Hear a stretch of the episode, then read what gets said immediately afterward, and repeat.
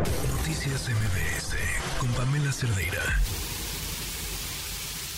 Pues escuchábamos hace unos momentos esta definición de la Suprema Corte de Justicia de la Nación para que se nombren a los comisionados faltantes del INAI, que vale la pena recordar que el Instituto Nacional de Acceso a la Información, que tuvo que estar paralizado un rato, pues porque el legislativo no cumplió con lo que le tocaba prácticamente, eh, consiguió la manera de operar a pesar de no tener el número de comisionados que la ley indica, eh, pero ahora en la Suprema Corte de Justicia vuelve a enmendarles la plana al legislativo y decirles hagan su chamba.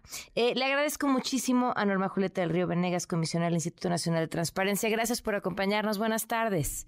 Pamela, buenas tardes, ¿no? Con el gusto de saludarte. Bueno, pues es, no sé cómo tomar esto, si como una buena noticia o no, porque no es la primera vez que le hacen este llamado al legislativo para que hagan lo que les toca y que puedan, pues, trabajar de manera completa como tendrían que hacerlo. Sí, así es, bueno, pero pues para nosotros sí es pues buena, Pamela, porque en efecto van varias ocasiones. Pero mira, hoy la Suprema Corte, como todos saben, ya resolvió. Primero, eh, nos da la razón que en efecto hubo una omisión en el Senado. Por lo tanto, les están condicionando de aquí hasta antes de que termine el periodo 15 de diciembre que nombran a los comisionados faltantes. Pero lo más interesante es que en los efectos de esta controversia, eh, Pamela, bueno, nos siguen este, validando que sesionemos, eh, cuando menos los comisionados que nos encontramos, y así poder resolver todos los recursos que llegan al INAI, pero no solo eso. Eh, también podemos ingresar acciones de inconstitucionalidad, controversias.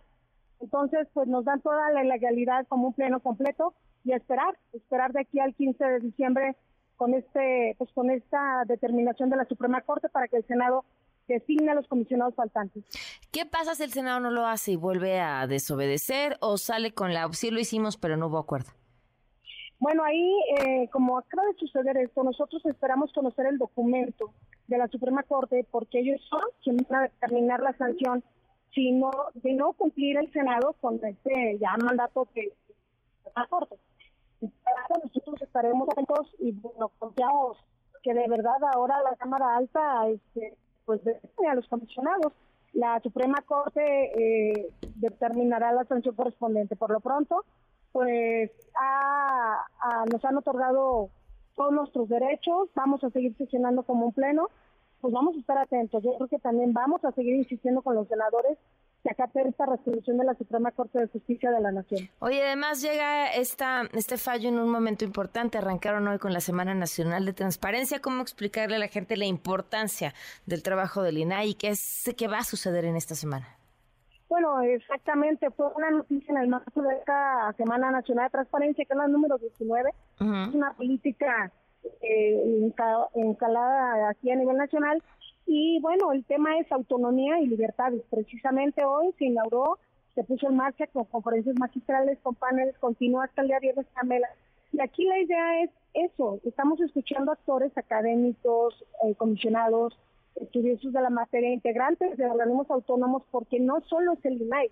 Hoy aquí, bueno, pues es todo el organismo autónomo quien está padeciendo esto, en la reflexión de la importancia, porque es importante el INAI, pues porque primero, bueno, es un medio, una herramienta que te da acceso a todo lo público y segundo, bueno, es un es una herramienta que cambia vidas. Hay temas de educación, de salud, de justicia, temas del Instituto Mexicano del Seguro Social, que es el número uno en los recursos familia, mm. donde pues la gente solicita el número de semanas cotizadas, su expediente clínico, pues son cuestiones de vida para tomar decisiones y retirarse después de haberle dado tanto tantos años a su trabajo, también en temas de salud y bueno, eh, pues también obligarse a que se conozca lo público, esto es un derecho y sobre todo la protección de datos personales. En la vulneración de datos personales, pues este, tenemos ya un caso ahí ya aprobado vamos a ver qué pasa con esto de la SUR y nosotros somos autoridad para en un momento dado pues intervenir con una acción de inconstitucionalidad, así como lo hicimos en aquel famoso padrón de telefonía, al final nos dieron la razón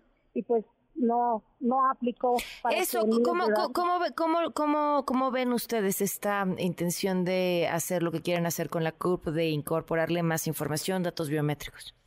Mira, nosotros no estamos en contra de las innovaciones, ni demás, más sin embargo en el documento no establece absolutamente el tratamiento que le van a dar a estos datos personales, estos datos biométricos de todos los mexicanos. Entonces necesitamos que, se establezcan los principios del lo que marca la ley de datos.